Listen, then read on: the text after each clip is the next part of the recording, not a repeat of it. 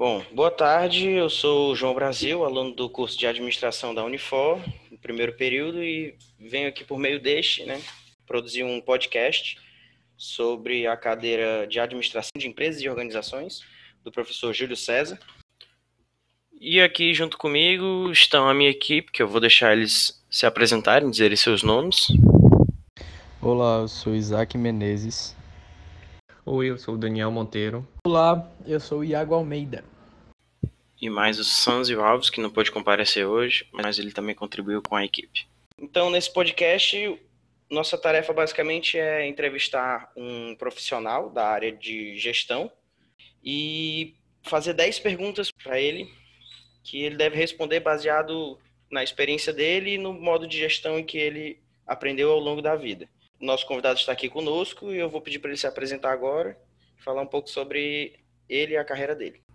Boa tarde. Eu me chamo Francisco Luciano Carvalho Lavô. Eu sou administrador de empresa formado pela Universidade de Fortaleza, é, a qual também possuo algumas pós-graduações feitas lá, como gestão empresarial, gestão de processos de negócio e gestão de projetos. Eu fui convidado pelo aluno João Brasil a responder alguns questionamentos na disciplina Administração e Organizações. E me pediu para respondê-los dando um pouco da minha experiência profissional em administração. Exatamente. Então, vamos lá. Temos aqui na primeira pergunta a seguinte frase: Quando você opta por decidir um assunto de forma unânime ou autocrática? No sentido de, na sua empresa, você como um gestor e tomador de decisões? Bom, essa pergunta para mim, ela meio que vem atrelada a uma pegadinha, por quê? Porque você tem que dissociar do perfil de um líder essa questão unânime e autocrática. Porque o que é que se entende da vasta literatura das qualidades de um líder?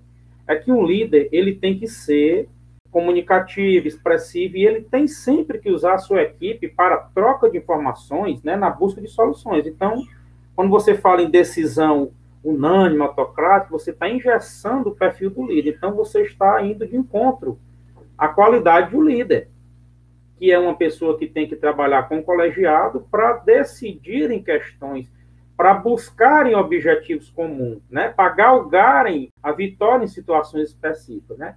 Se uma meta está traçada, um líder vai em busca dela com a sua equipe, trocando informações, questionamentos. Ele tem que estar aberto a sugestões, ele tem que aprender a escutar os colaboradores para fazer esse brainstorm para dentro dessa equipe chegar nas soluções melhores. Então, unânime, de forma unânime e autocrática, para mim, já tomei algumas decisões de cunho unânime autocrático. Quando, por exemplo, você recebe da alta direção, ou dos sócios, ou dos acionistas, né, algumas imposições que você tem que pôr em prática, que realmente ali é, é, é, eu tenho que fazer a vontade dos acionistas, porque lá em cima eles têm um conselho, o conselho determinou tal coisa, então desce hierarquicamente para o gestor, como por exemplo o gestor de setor, colocar em prática aquela decisão. Então, dessa forma, é, eu posso dizer que foi uma decisão unânime autocrática. Perfeitamente. Então, já que você já falou de líder, eu vou introduzir logo a segunda pergunta diretamente nesse sentido, que é assim: segundo Falcone, o bom líder é aquele que traz resultados e bate metas, com o time e de maneira certa. O que você acha dessa afirmação e como você se enxerga no papel de líder? Muito bem. O líder é justamente aquela pessoa que tem a responsabilidade de unir a equipe, de motivar a equipe, de dizer, de discorrer para a equipe sobre a estratégia da empresa, como podem se reunir, como podem trabalhar em busca de, de, de referidas metas, né? Então, ele tem que ser o cara que agrega, ele tem que ser o cara que escuta, ele tem que ser o cara que dá é, é, um bom feedback, que se compromete com as solicitações dos demais colaboradores no sentido de resolvê-las, de trocar ideia, de fazer seminários, de fazer reuniões, discussões, para agregar, para fomentar o entendimento da empresa no que diz respeito àquele assunto, né? E dali em, em seguida traçar metas que vão buscar os objetivos, que por sua vez tem que estar muito claros, tem que ser atingíveis, tem que ser galgáveis, tem que ser muito claros, né? E vem do, do, conceito do, das características de uma meta. É verdade. Então, com, dá para concluir que para ser um bom gestor, você tem que ser um bom líder, principalmente quando se trabalha com equipe e tal. E nesse sentido, nós chegamos à nossa terceira pergunta. Quais as principais características que o gestor procura em seus respectivos sócios ou trabalhadores que fazem parte da sua equipe? No seu caso, né, com a sua experiência. Muito boa essa pergunta. Então, um líder, ele tem que fazer a sua equipe ser composta de pessoas proativas, que são pessoas que não se pessoas que se antecedem ao comando da, da gestão, por exemplo, pessoas que tenham foco, são pessoas que tenham empatia, que saibam trabalhar a questão da empatia, que é você se colocar no lugar do outro.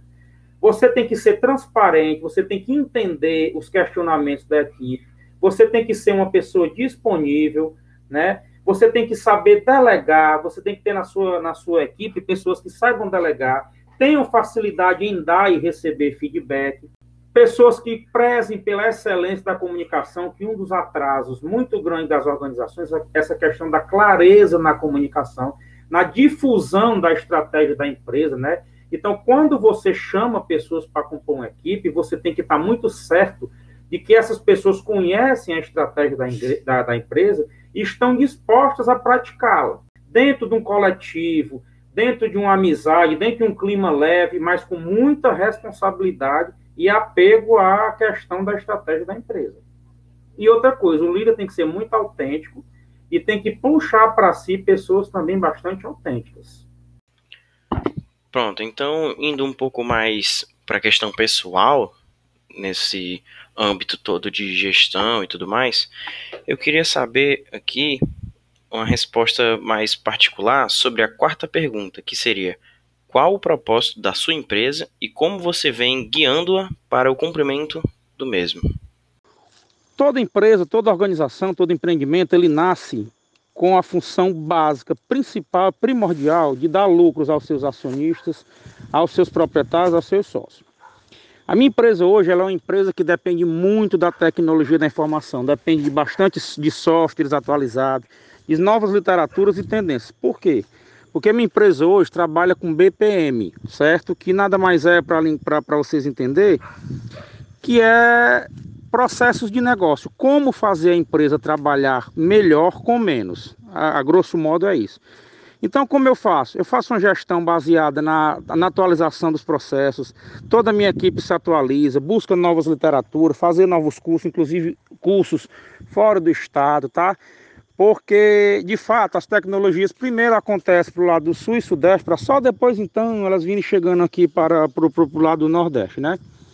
Então a minha gestão é assim, uma gestão que procura se atualizar, procura envolver todos os stakeholders na, que, que estão envolvidos diretamente com a gente, a se atualizarem também, a ficarem a par das tendências de mercado, a estudarem e esse tipo de coisa.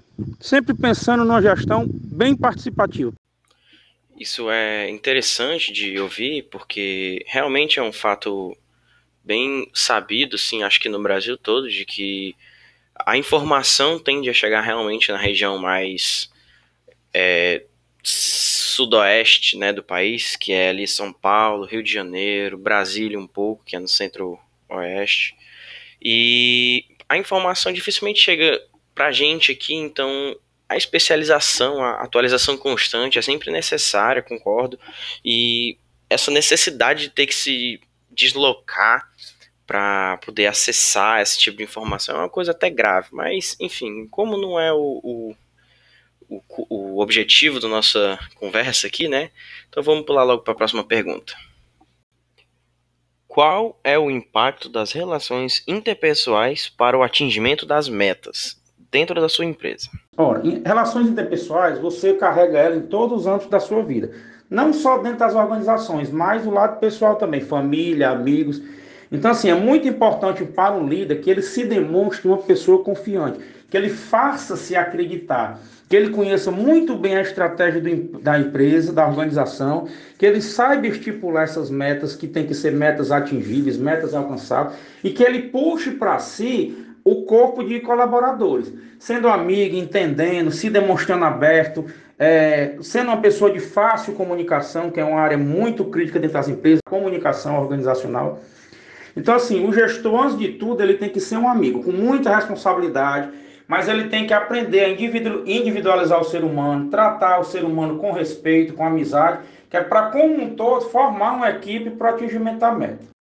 O gestor, dentro do conceito de relações interpessoais, ele tem que se envolver com o problema do colaborador, ele tem que datar o retorno para dar um feedback, ele tem que tentar, juntamente com sua equipe, desenvolver novas habilidades, acreditar, delegar, confiar, se demonstrar uma pessoa confiante, nunca autocrática, nunca tomar decisões de maneira autocrática, arrogante, nunca individualizar a resolução de problemas, sempre tentar trabalhar o coletivo.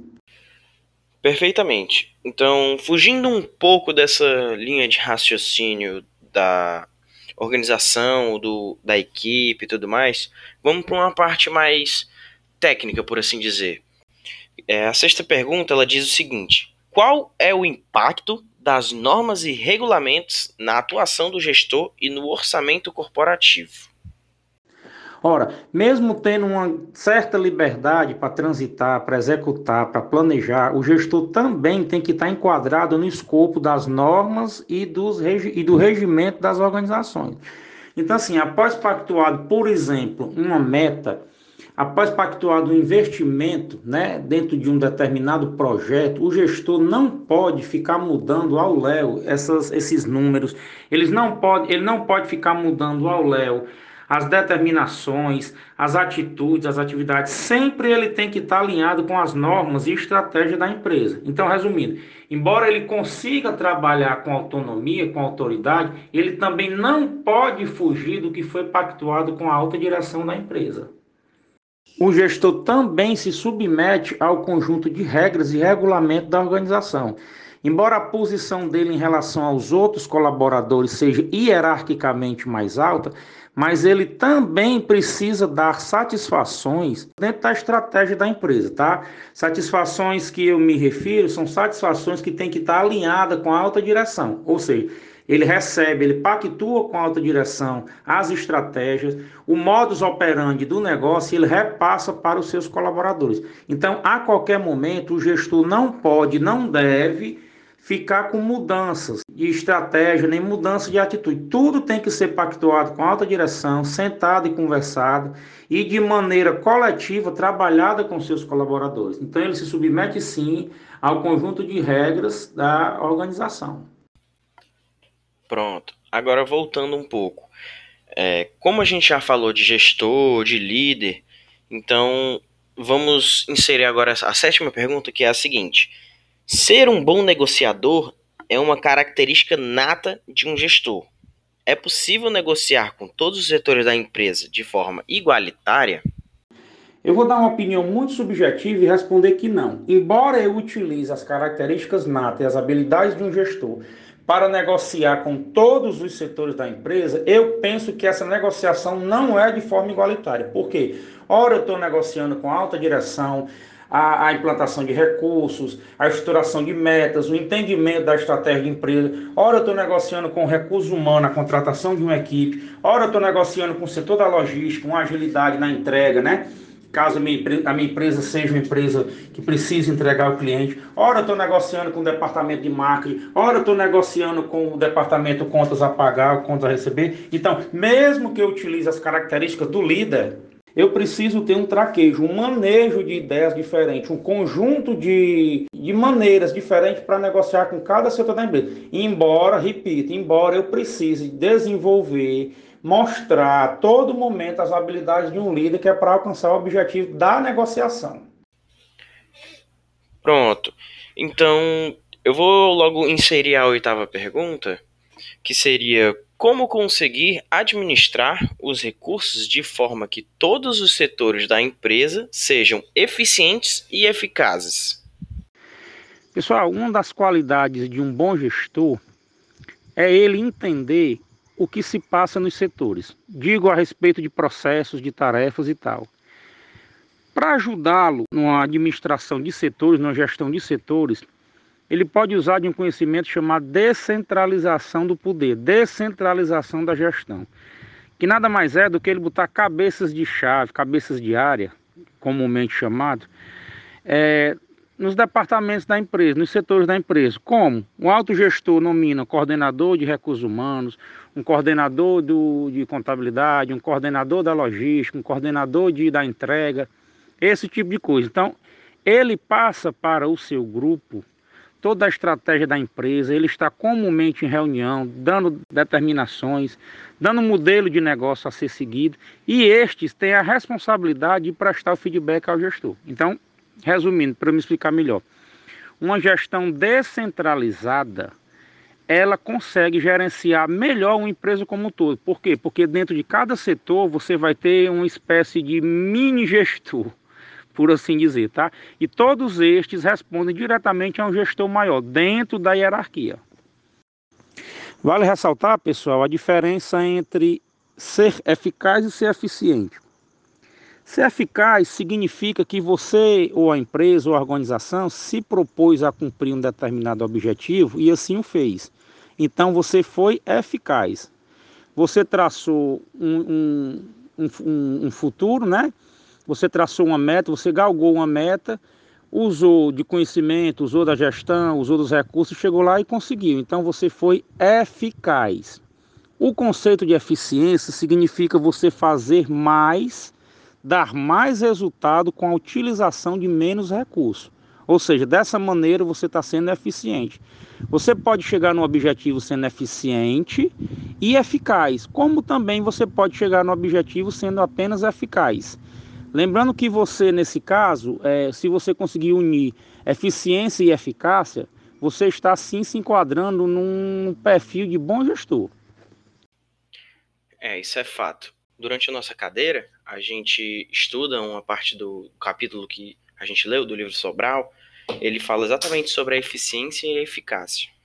No livro, ele diz assim: ó, a eficiência é a capacidade de realização das atividades da organização minimizando a utilização de seus recursos. Ou seja, é a capacidade de desempenhar corretamente as tarefas sem que o ônus pelo desempenho seja muito alto.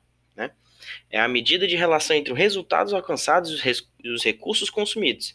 É uma é como se fosse uma análise qualitativa do modo, dos processos, né, do, de conseguir um resultado, é uma maneira qualitativa, enquanto que a eficácia é a maneira mais quantitativa, que diz: a eficácia é a capacidade de realizar as atividades da organização de modo a alcançar os objetivos estabelecidos. A eficácia implica escolher os objetivos certos e conseguir atingi-los, porque a sua principal preocupação é os fins. É, é justamente por isso que seria um qualitativo, porque até como você disse, tem como a pessoa ser eficaz sem ser eficiente, porque se ela conseguir bater, é, fazer várias atividades, né, conseguir vários resultados, ela está sendo eficiente, ou desculpa, eficaz. Porém, se os, os processos, né, os resultados não forem com um consumo é, consciente, né, minimizado de recursos, aí ela já não é mais eficiente. E realmente, se ela juntar os dois, ela se torna um bom gestor. Assim como também tem como ela ser eficiente, mas não ser eficaz que acaba sendo inútil, porque ela consegue utilizar muito bem os recursos, mas ela não consegue gerar resultados. Mas enfim, vamos para a próxima pergunta. Em relação a resultados, né? Vamos falar de resultados. A gente falou muito de time, de equipe, de liderança e tal, mas a nona pergunta, ela é exatamente assim: qual a melhor forma de medir os resultados dos processos da organização? A minha empresa hoje, ela trabalha quase que na sua totalidade prestando consultorias de processo. Então, assim, para trabalhar processo na empresa, você passa um tempo é, vendo como que a empresa está, fazendo desenho, propondo melhorias, implementando sistemas de qualidade, quer seja eles softwares, quer seja eles reuniões, modelos próprios do negócio. Então, assim, para medir resultados, nós podemos usar softwares, nós podemos usar reuniões, nós podemos usar relatórios, nós podemos. É, para se verificar os resultados, temos que ter estabelecido metas, né? Anteriormente. Então, sempre confrontando dia a dia, semanalmente ou mensalmente os resultados, analisando a posição até o momento, verificando qual o objetivo, qual o percentual é, é, realizado até o momento, qual o percentual a se realizar, sempre com reuniões, sempre com encontros, sempre analisando os relatórios extraídos dos próprios sistemas. Essas são as ferramentas básicas para se verificar o alcance de metas dentro do negócio.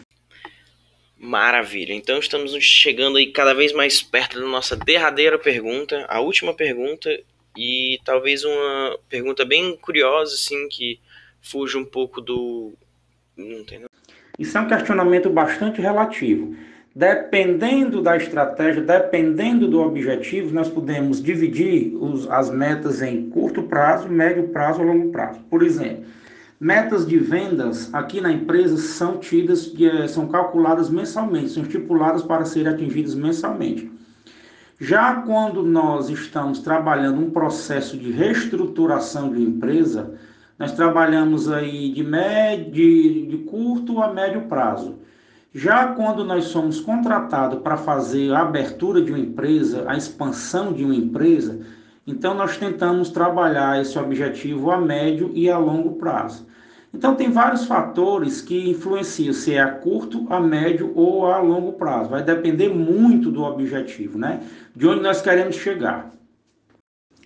Temos sempre que considerar também nessa questão do atingimento das metas, para poder classificá-la a curto, a médio ou a longo prazo, é a disponibilidade de recursos da empresa ou do empreendimento para chegar no objetivo dessa meta, quer seja recurso pessoas ou recurso financeiro, que muitas vezes são destinados por etapas. No avançado plano de negócio, nós vamos conseguir na liberação de etapas de recursos.